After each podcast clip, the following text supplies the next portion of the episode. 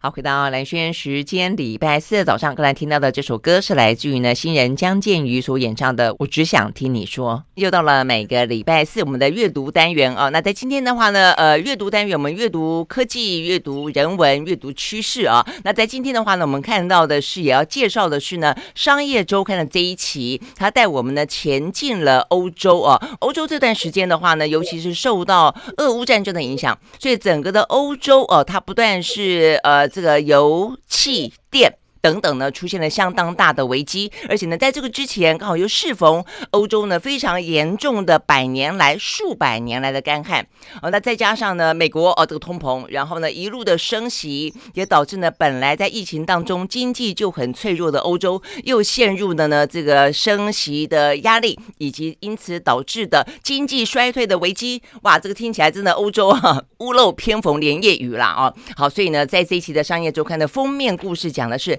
黑暗德国还没有讲到说是黑暗欧洲了哦，但是已经够黑暗了哦，因为呢，其实欧洲曾经经历过百年的黑暗欧洲哦，这个中古时期的那么一个呢惨淡的岁月哦，那现在的状况有多么的糟糕？呃，我们在前几天的《经济学人》杂志其实也谈到，目前的欧洲其实比想象中的可能导致的危机还要来得更严重。OK，好，所以我们今天呢就特别啊，这个邀请到的是呢前进欧洲、前进德国去进行呢半个多月呢专访的《商业周刊》的议题中心主任啊。我刚特别问了一下，议题中心就是采访中心的意思啦。哦，那只是希望说呢规划的更有议题、更有主题啊。我们邀请到的是议题中心主任呢吴中杰啊，在在线上跟我们连线。Hello，中杰早安。主持人好，各位听众朋友大家早。OK，好，所以跟大家讲一下，你们是怎么想到要去欧洲，而且在这个其实坦白说哦，这个虽然疫情大家心里头慢慢慢慢调试习惯了哦，但是呢，欧洲的疫情也还蛮严重的，所以你们呃为什么决定要去？然后去的时候呢，规划你们去六个城市嘛？哦，这个为什么？对呃，其实主要就是大概在七月中下旬的时候，那个时候其实国际上有一个很重要的新闻，就是俄罗斯。他又再度用可能要税休啊等等这样的理由，然后停止向德国供应天然气。然后这个其实对德国来说是一件压力非常大的事情，因为天然气在德国它不只是发电的来源之一，它其实也供应了全国一半以上的家庭冬天的暖气，等于他们全国一半以上家庭冬天。暖气的来源、能量来源就是靠天然气，所以如果真的天然气到时候在德国的存量有问题的话，它其实不是只是造成所谓发电啊、工业啊这些问题，它是会真的让很多人家里冬天没有办法过生活的。那这个是一点，然后再加上当时其实我们也看到，哎，欧洲开始好像有干旱的现象，然后当然还有已经持续了半年的这种俄乌战争。然后再加上，其实通膨升息，其实对欧洲也都造成很大的影响。然后那个时候我们就觉得说，哎，其实这应该是一个很重要的历史的时刻，那我们应该要去现场记录下这一切。所以当时其实就是。判断这些因素之后，就觉得好，那我们就赶快往欧洲出发，然后去做这样的一个专题。嗯嗯，那去了以后呢，感受有比想象中的来得更加的严重吗？我们先讲讲德国好了，因为你们第一站就先到德国嘛，对不对？对对，其实去了之后是蛮有趣的。呃，应该说我们想象的情况，它可以说更严重，也可以说更不严重。更不严重的原因是因为，其实能源危机真正的挑战。会是在冬天才到来，因为就像刚刚我们说到，其实对德国来讲，那个最可怕的问题是，万一冬天有一半以上的家庭没有暖气可以用，要怎么办？因为在德国，冬天的平均气温是可以到零度以下的，所以没有暖气是不能过生活的。那这会是很可怕的一件事情。所以真正严峻的挑战其实还在更后面。但为什么另一方面也说，其实也又比想象的更严重呢？因为其实我们看到，在德国，其实。它整个物价已经因此开始飞涨，然后甚至它的社会开始出现了很多，因为我们以前想象或可以说刻板印象啦，我们都觉得德国应该就是很理智啊、很务实啊、很井然有序啊的一个国家。嗯，但其实这次有受访者跟我们说，哦，她是一个从中国移民到德国的女性，她已经移民到那边三十四年，在那边拿学位、工作、结婚、生子，然后她说。他在德国三十四年，他没有看过一个这么混乱的德国。怎么说呢？首先以刚刚提到的物价来说好了。嗯，他说他以前每一次去超市采买，大约就是一百欧元可以解决搞定。但现在呢，他需要超市采买买一样的东西哦，但至少大概都要一百六十欧到两百欧，等于是涨了一点六倍到两倍。然后他我们也请他，哎，那你可不可以就直接带我们去超市逛一逛，看到底东西是涨价涨成什么样子？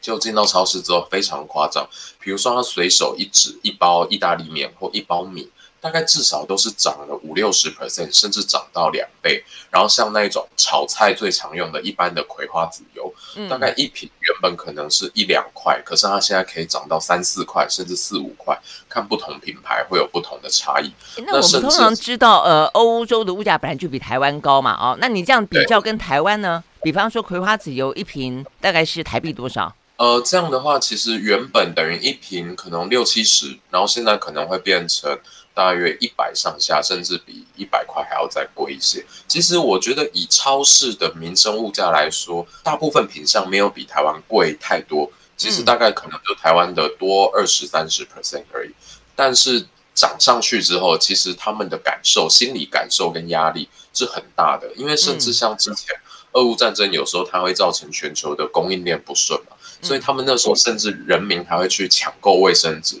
所以，我们台湾也不用太妄自菲薄啊，觉得只有台湾人 只有卫生纸之乱，原来德国人也会在抢购卫生纸，他们也担心到时候家里没有卫生纸用怎么办。所以他说，那个时候甚至超市的架上还会贴出告示，说一个人限购呃，一包一个人限购一样。就是他说，真的他在德国这么多年来，其实没有看过哇，没想到德国也会有这种混乱的情况。然后包含我们刚刚提到的电费电价，这个也会是一个很直接的冲击。因为在德国，虽然说他们的这种，他们电费制度有点复杂，但简单来讲，就是因为他们的电力是民营化的，嗯，所以就像在台湾，你的手机你可以自己去选适合你的资费方案一样，那在德国也是，你可以按照你自己家庭平常的用电习惯去找适合你的电力公司的电费资费方案跟他签约，所以等于说他的电费。我们在讨论有关于电业自由化，我们其实也是想往这个方向去发展嘛。嗯，对对对，那等于德国已经走在前面，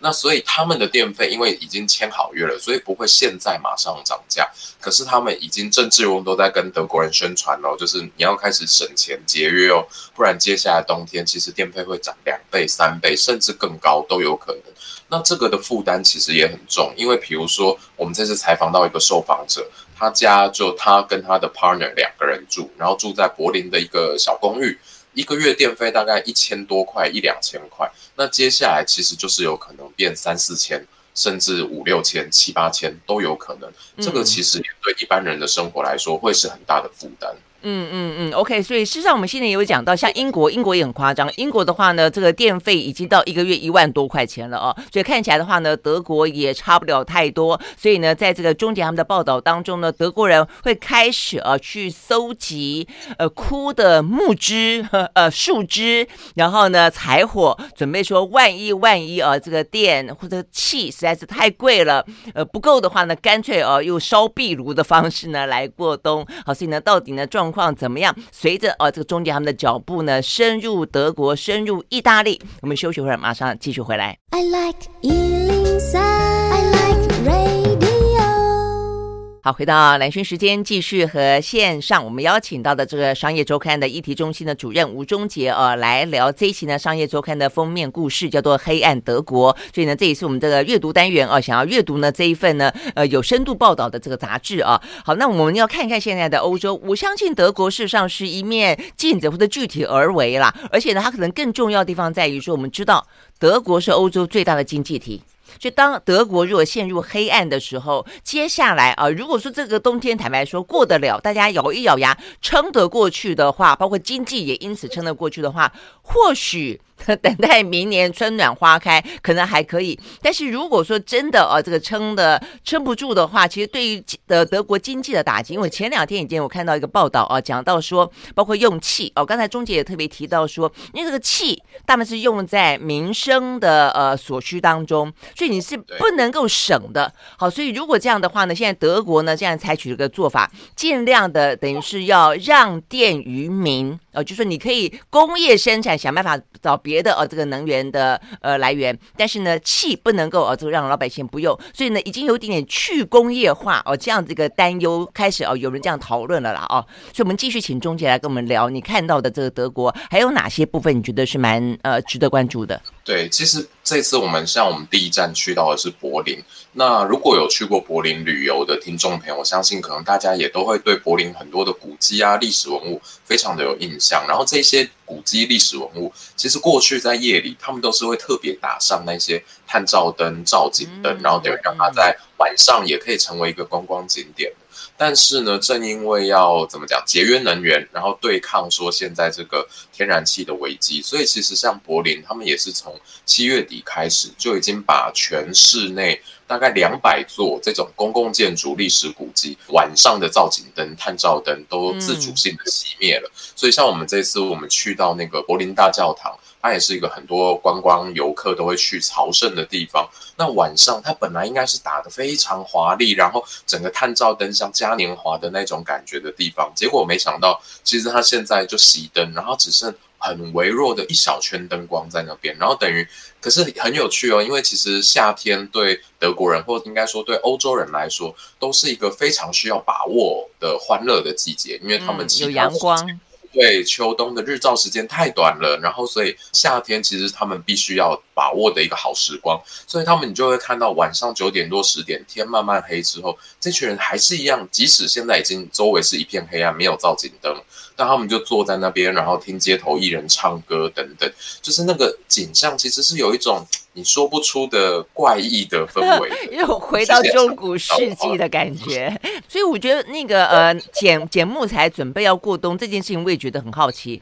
那问题是，每一个德国的呃民众家里面都还有壁炉吗？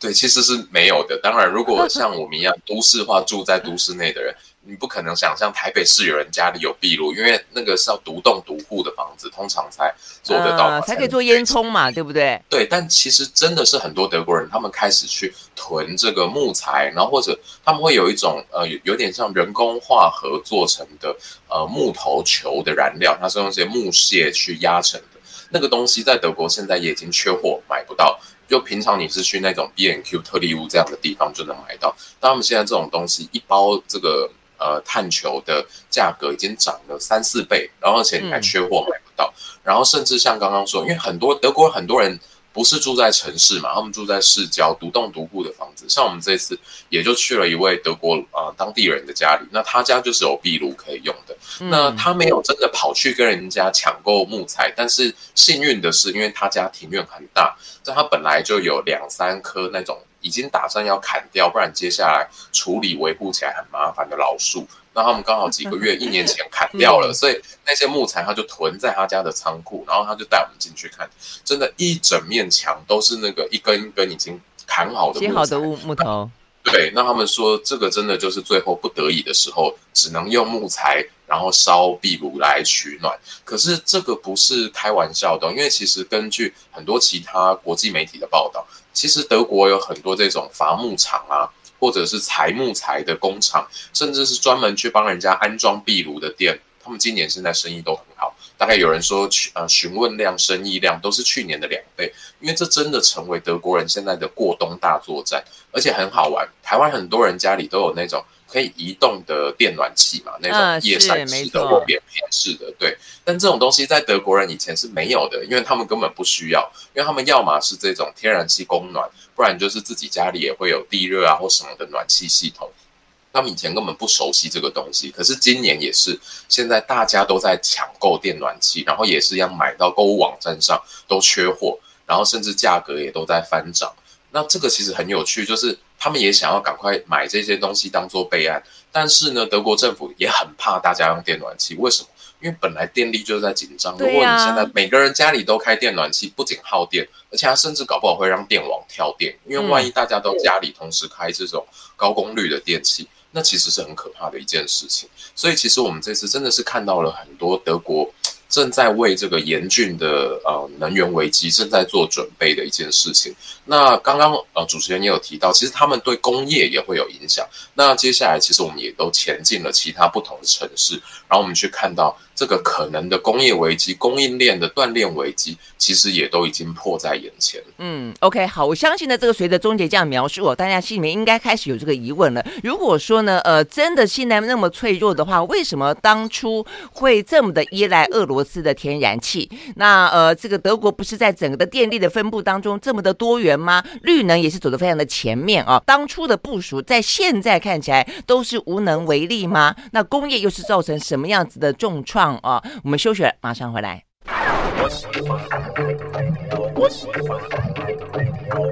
好，回到兰萱时间，继续和线上邀请到的呃商业周刊的议题中心主任吴中杰啊来谈他们这次的封面故事《黑暗德国》。好，所以刚刚讲到说对工业的影响哦，所以你们前进了一个叫做那座城市本身叫做路德维希港，然后呢，它我们之所以会去这座城市，其实是因为它很重要的是呃。全球最大的一个化工材料龙头叫做巴斯夫 （BASF），这间公司的总部就在那边。它在这座城市小城呢，它才十七万人口吧，但是它在里面有两百座工厂，然后聘了三万九千名员工，所以它其实是一个非常大的工厂。那呃，我们当初有进去参观，然后坐车绕一圈，可能要十几二三十分钟不等。反正它整个区的平方公里是十平方公里，面积这么大，大概就跟整个台北市信义区一样大。但是这里最重要的其实是这间巴斯夫呢，它做的就是这种化学的材料，你想得到的、想不到的各种东西的最上游原料几乎都在这里。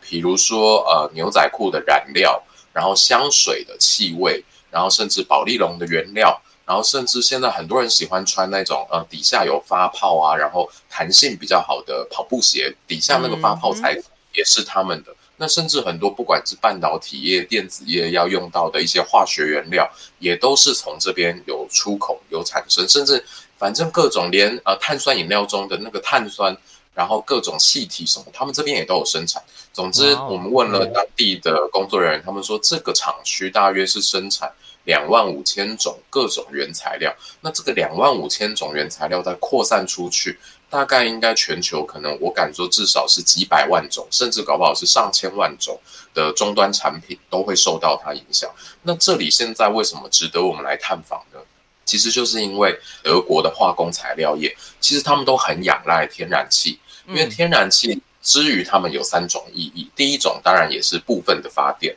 第二种呢，其实天然气也是他们很重要的一种原料，因为呃有些化学材料是必须要有天然气、瓦斯这种东西才能生产的，比如说氨、阿摩尼亚，它可以拿去做呃很多农业用的肥料，那甚至碳酸饮料的部分原料也是要来自这个氨。那氨的很重要的一种原料就是天然气。那还有第三个重要性是说，因为他们整个厂区有非常多的管线要彼此输送各种气体啊、液体啊等等，所以他们其实整个厂区有一种很重要的动力来源是蒸汽，他们是要用蒸汽的热能去推进很多的管线输送等等。那所以如果没有天然气的话，这个工厂其实就要停工了。他们之前的。呃，他们的执行长之前就有在公开场合表示过，如果他们到时候在路德维希港的这个总部的天然气储存量低于五十 percent，那这座厂区可能就要停工。那一旦停工，这个对全世界的供应链来讲就是非常麻烦的一件事情。当然，你会说啊，它一定有可能可以把部分的产品啊去分散到它其他厂区生产，因为毕竟它也是一个全球布局非常大的企业。可是因为其实就化工业来说，它很多东西不是这么简单，你说马上要移动、要分散生产就可以办得到的。那或者甚至因为他们很多东西怎么讲，体积是很大的，重量是很重的，其实它分散生产对它来说不一定符合经济效益。所以这个到时候其实就有可能，如万一真的不幸停工，它就会影响的是全球的供应链的问题。因为其实化工材料业在德国是非常兴盛，除了巴斯夫，还有非常多相似的，也都是在国际上是居领导地位的化工材料公司。那他们也其实都会面临同样的挑战，而且不止化工材料业，其实德国还有什么产业非常厉害呢？比如说像汽车业，他们有非非常多的汽车业，不管是整车的，或是汽车零组件的。然后还有包括像工具机、手工具这些，德国也都是非常强的。那这些其实都是每一个每一个，它都是各种很多工业产业的这种所谓火车头或是上游很重要的零部件，不可或缺的。所以其实天然气到时候这个危机，它是有可能再度变成像我们过去疫情那两年很熟悉的这种全球供应链大乱，然后秩序大乱的这种现象，是有可能因为天然气危机而再度被发的。那这个其实就会是它接下来牵涉到的，就不只是欧洲，不只是德国，而会是一个全球的经济上的影响。嗯嗯，对，因为我们刚刚讲天然气有本身气的这个运用，但是天然气重点也还是一个呃发电的来源，所以这两个部分事实上呢，都对于这个产业工业息息相关啊。诶，那所以我记得先前的话呢，欧盟还特别针对这个呃俄罗斯呃这个阻断天然气这个事情开过会，他们不是有讲到说他们要尽可能的去拉高他们天然气的存量吗？那够不够？它够不够过冬？就是说它它可以撑多久？对，他们确实就在努力，赶快。等于趁，比如说俄罗斯还有输送的时候，我就赶快存，赶快存。然后另一方面，我也赶快节约。他们主要有达成几个协议，第一个是说，所有欧盟国家今年都必须要共同减少十五 percent 的天然气使用量。嗯，等于说大家都一起来节流。那开源的部分的话是说。呃，他们目前也有想办法赶快去找更多元的天然气来源，比如说，也许是北非国家啊、卡达，甚至是挪威啊、美国啊这些国家去跟他们购买天然气。当然，这些有些并不是马上就可以达成的事情，因为买天然气这件事情，你有时候还要运输管线啊，还要建立很多的储藏设施啊，这个不是一夕可及的。但是他们另一方面就是透过节流开源，然后还有就是，呃，当然俄罗斯没有停止供应的时候。那就赶快存，所以其实到八月底，八月三十一号为止，本来他们的目标是说到十一月，我平均整个欧盟的天然气存量要到八十 percent。那现在其实是五个国家在八月底就已经提前达标了，等于我们看到是意大利、德国、法国、波兰、丹麦，他们那个时候存气量都已经到八成，甚至像波兰已经有到九成。那这样的存气量，应该是说如果没有特别的意外，比如说今年冬天不是极端的冷。然后，而且大家也继续这样节约天然气的使用。我记得他们之前是说，估计这样的量大概可以用两到三个月。就是说，就算俄罗斯你真的一丁点天然气都不给，我大概还是可以存两到三个月。也就是说，如果我们从比如说九月、十月可能慢慢进入冬季，天然气的存量呃用量开始增加算起，呃，应该也许就是撑到十二月、一月，可能可以勉强安全过关。嗯，OK，好吧，这样子听起来的话，其实好像还是不够哦，因为呢，冬天其实没那么短，而且呢，欧洲的春天也还蛮冷的。好，所以我想大家一定会要想要问啊，就是说，那如果这样子的话，为什么呃德国放任啊，他在这样这个天然气当中跟俄罗斯之间这么的依赖？我看你们报道里面才知道，说他们其实也没有天然气的接收站，所以如果说他不从北溪一号，而且甚至他们先前本来还有个北溪三号，不是吗？那就是说如果没有透过这个陆上管线的。他们基本上是没有其他的跟其他国家买了以后要接收从海运过来的接收站，像我们现在不是要盖这个呃天然气的接收站吗？就是这个概念，他们并没有哦。诶，所以这个鸡蛋通通压在俄罗斯这个篮子里面，而俄罗斯又是一个这么的集权专制、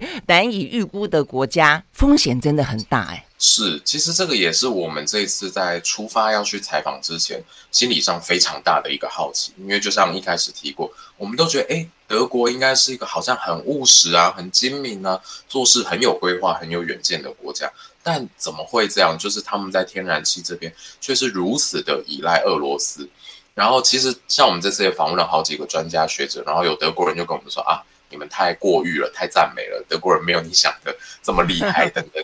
其实这个话说从头，它是有一些历史纠葛因素。一部分是说，因为大家都知道，在二战的时候，其实德国是一个侵略国，然后它对很多国家造成了很大的损害跟影响。所以俄罗斯当初其实也是一个被它轰炸的乱七八糟的一个国家。啊、呃，为什么一开始会跟俄罗斯要来买天然气？一部分是要弥补二战的时候的罪行，有点像赎罪券一样。嗯，那我跟你多买一点天然气，给你这种经济上的好处嘛。然后也帮助你去做一些你国内的建设，发展起你的这种能源运输的工业，这样。那另一方面是俄罗斯，它也很聪明，我给你很便宜的天然气。像这次我们就遇到有受访者就跟我们比喻说，他用很便宜的价格来诱惑你。那当你已经习惯了他这种便宜的东西的时候，你怎么有办法再说不呢？就是当你已经习惯了去仰赖这种便宜的能源，你就没有能力，或是你也不想要。去思考、去抵抗这件事情了。嗯、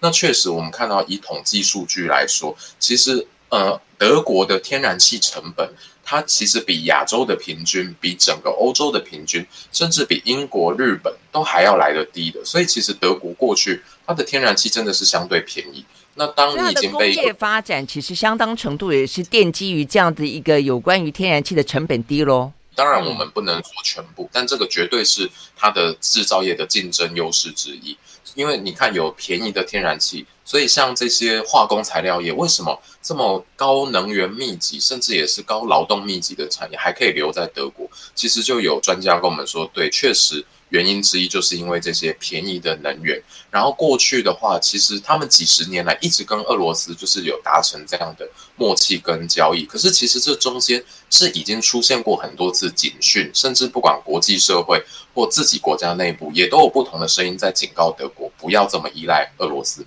但他们可能还是错过了这些时间点。那这个还有更多的故事，我们等下可以再继续分享。嗯，OK，好，我们马上回来。I like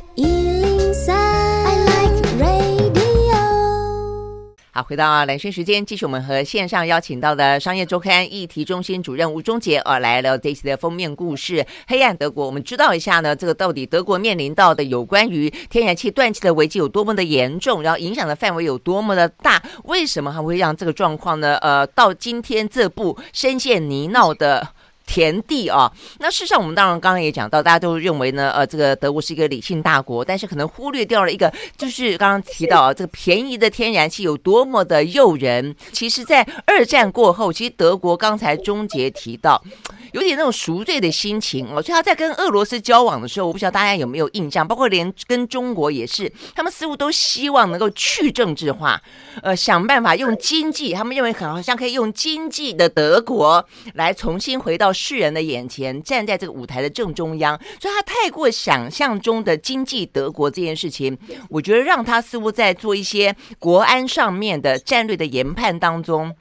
就就有了一些盲点，对不对？对，确实，它很像我们台湾以前一直讲，我们要拼经济这种感觉。因为大家也知道，德国是在二战是侵略国，所以在二战之后，他其实在政治上是一直刻意的很谦卑，他很怕自己又变成再一次变成那个侵略家、野心家，所以他们在做很多事情的时候，他们都尽量是我不要谈政治，或是我必谈政治这种感觉。那结果这就造成了。就有呃专家学者跟我们形容的很好，他说德国明明是欧盟第一大经济体，他明明就是个巨人，可是他却永远把自己扮成侏儒，特别是在地缘政治上这件事情，他总是刻意的扮演侏儒，那这个也让他们去误判了很多事。那就像刚刚提到，其实在过去已经有非常多警讯。因为呃，曾经有瑞典的国防研究院做过统计，在一九九六年到二零零六年那之间，反正那十几二十年间，其实俄罗斯就已经曾经有五十五次哦，他就是用这种我威胁要切断你的能源，或是我真的就切断了你的能源的手段，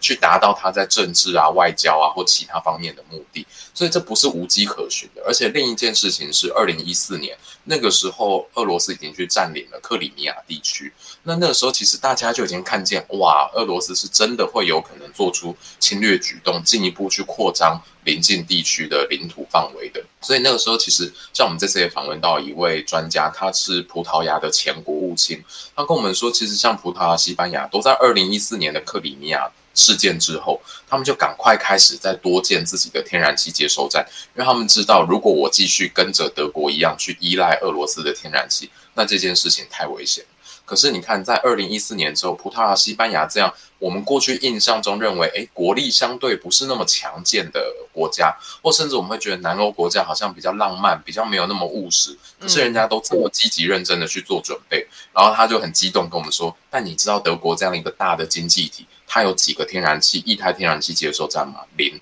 零个，它一个都没有。所以这其实好像种种听起来很不可思议，但这个真的就是已经发生了的一个现实。”那这件事情其实也，我觉得都是给台湾很多的警示跟危机，嗯、因为比如说我们都看到了嘛，前阵子台海十六年来最紧张的一个时刻。那先不论整个来龙去脉、因果关系如何，但紧张就是一个事实。嗯、那可是我们可以看到，我们的进出口依然是最依赖。呃，中国跟香港地区，它还是我们的进口跟出口最大宗的国家跟地区。然后我们还有非常多的呃科技业、制造业，我们都还是把生产中心、生产基地放在中国。那这个大家也可以想一想，如果在这种最紧张的时刻，我们依然是维持这样子的状态的话，台湾有没有可能变成下一个德国？甚至我们也可以回头想，是台湾的能源自给率。其实大约只有二点三 percent，这是一个非常危险、非常低的数字。也就是说，接下来假设如果中共真的发动了更进一步的，不管是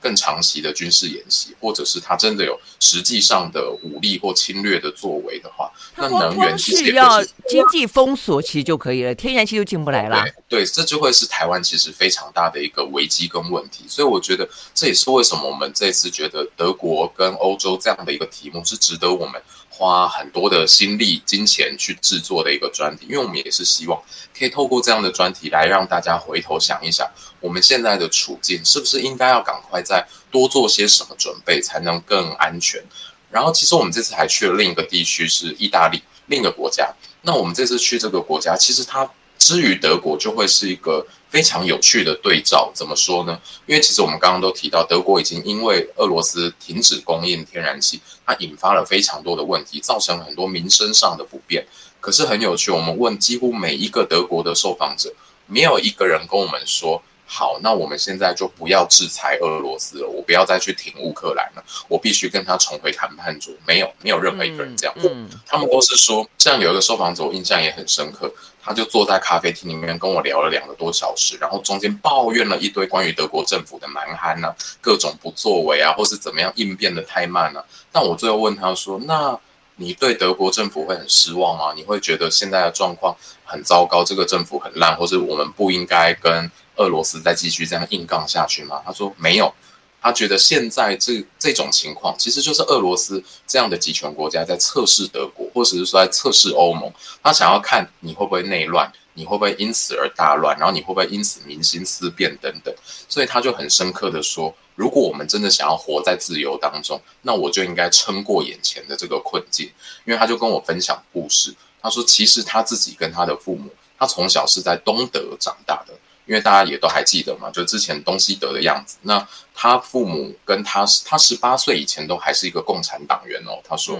但他很清楚，他很清楚知道，如果你活在一个没那么自由的区域或国家里面的话，你的人生会变成什么样子？他说，其实有时候那看起来反而更理想、更快乐，因为他说，你人生所有重大的决定对你都不用自己做决定，你不用自己想，你不用去经过那些挣扎跟痛苦。但他说，当他体会过现在后来的自由之后，他当然要坚守自由，所以他认为要继续的去啊、支持乌克兰，然后去制裁俄罗斯，这其实是很重要的一件事情。而且这不是市井小民这样想而已，其实连我们去访问大老板，一个银行家，他也这样跟我们说。他说，为什么要挺乌克兰？其实是如果你今天不挺乌克兰，那明天。俄罗斯他会不会就开始侵略波兰，开始侵略其他地方，甚至开始侵略德国的领土？那这个会绝对会是一个梦魇，而且会改变整个国家的人民的生活方式。那接下来我们可以再分享意大利的故事，那边就刚好是一个对照组，一个很有趣的不同的想法。嗯嗯嗯，OK，好，所以呢，呃，我们休息了再回来继续讲意大利啊、哦。那刚刚宗杰形容的非常好，就他们提到说呢，俄乌战争对于德国来说像是一个压力测试哦，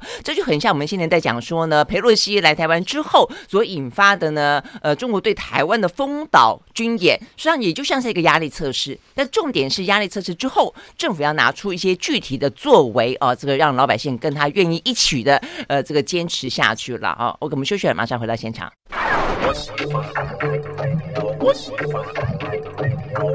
好，回到蓝轩时间，继续和吴中杰啊，也就是呢商业周刊的议题中心主任啊，来谈这一期的商业周刊《黑暗德国》啊。好，那这个德国看起来确实啊，这个今年的秋冬啊，天气又会很冷，那天又觉得会很黑啊，到底度不度得过去？但意大利的话呢，向来这个阳光灿烂、开朗。浪漫哈、啊，这个是这个国家呃南欧的啊这些民族性啊，那所以他们你刚刚这个中间特别提到说他们的反应跟呃德国不太一样，所以呢，他们现在除了把意大利政府骂个半死之外，那然后呢，他们决定要做什么因应？对，其实现在呃，就在这个月月底，就是意大利的总理会提前改选。那他的这个提前改选，其实某种程度也跟整个的能源危机有关，因为他要提出一些等于国内的振兴方案，但是等于他们的联合内阁当中的有些政党不支持，那他最后觉得很灰心丧志，所以他就决定辞职。那造成这个说的是德拉吉嘛？对，他曾经是欧洲央行总裁，是一个蛮知名的学者的，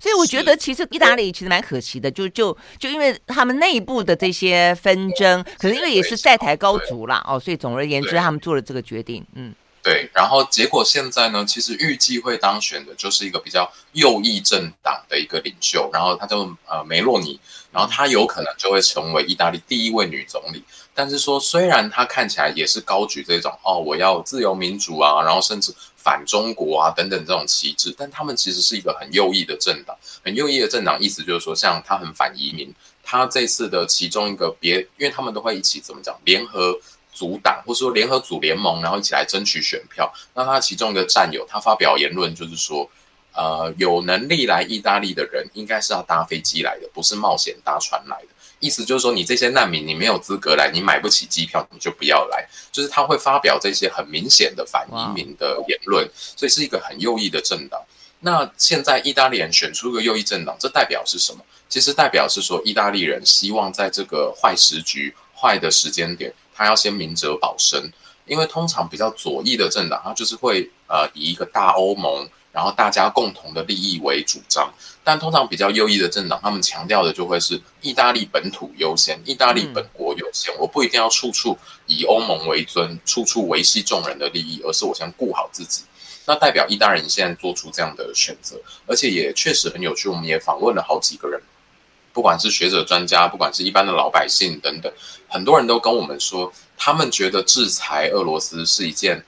不对的事情。所谓不对，意思并不是。说道道义上不对，而是这个事情只会害到自己。他说：“你看，制裁俄罗斯，然后他断供天然气，害到了德国，接下来也害到了意大利。我们有做什么事不对吗？没有，但我们就这样无辜被牵连。然后他也会认为说。”呃，其实意大利就有点像个手无还手之力的一个国家，因为德国不好之后，其实整个欧盟的经济都不会好。那他就觉得自己好像是无辜被波及，所以他们甚至认为说，呃，有一位学者，他也是意大利的前经济部发展部部长，就是像我们的前经济部次长这种感觉。他就说，面对战争呢，其实他觉得没有什么事可以做的。他说，你要么就跟他一起上战场，那如果你不打算跟他一起上战场，你就在旁边静静的看就好。不要去做制裁这种事情，这个在经济学、在经济道理上行不通的。他们就这样想，所以这其实跟德国刚好是一个很有趣的对照。我们看到德国，它经过二战的分裂之后，其实他们对于这种民主自由的价值，他是觉得说，即使今天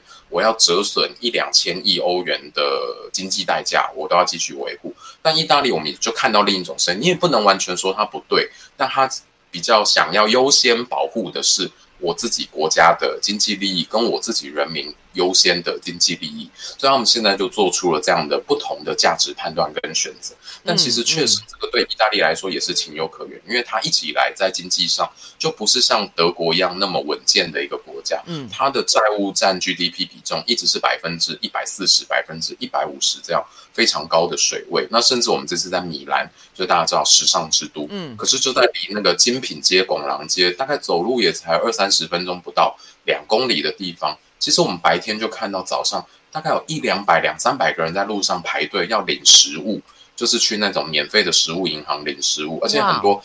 也不是所谓的难民，或是好像真的我们刻板印象中很穷的人。对，其实很多看起来就是跟你我一样一般的市井小民、中产阶级。所以其实我们是可以从这个也可以理解到，经济意大利现在的经济压力是非常大的。那我觉得总的来说，其实欧洲确实它现在是陷入了一个应该可以说这个世纪以来最难解的一个习题。那我觉得这其实都是给台湾一些很好的反思的机会，就是不管我们面对能源、面对台海，然后面对我们依赖中国的种种情形，其实我们现在都应该要再有更进一步的应对。跟主张出来，嗯，OK，好，而且对欧洲自己本身来说的话呢，听这样宗杰讲，实际上还可能不只是经济上的问题哦。这个先前的话呢，就已经有不断的所谓的脱欧这件事情，呃，一直很担心的英国脱了之后啊，整个的骨牌效应对于原本就有点各自的国家利益啊，不同的盘算的国家里面会出现更多的壁垒哦。但是你刚刚讲到像意大利这样的，当右翼的民粹的声音出来之后，其实这方面的声音啊，这个对于一个所谓的团结的。欧洲可能呢又会添上一些阴影啊。OK，好，所以呢，不管是对欧洲，不管是对台湾的一些呢，呃，应该要有的一些战略上的思考，跟一些呢，呃，可能算是他山之石吧，呃，都很值得在这次我们聊到的黑暗德国之后呢，大家一起来想一想。好，非常谢谢吴宗杰哦，谢谢，谢谢。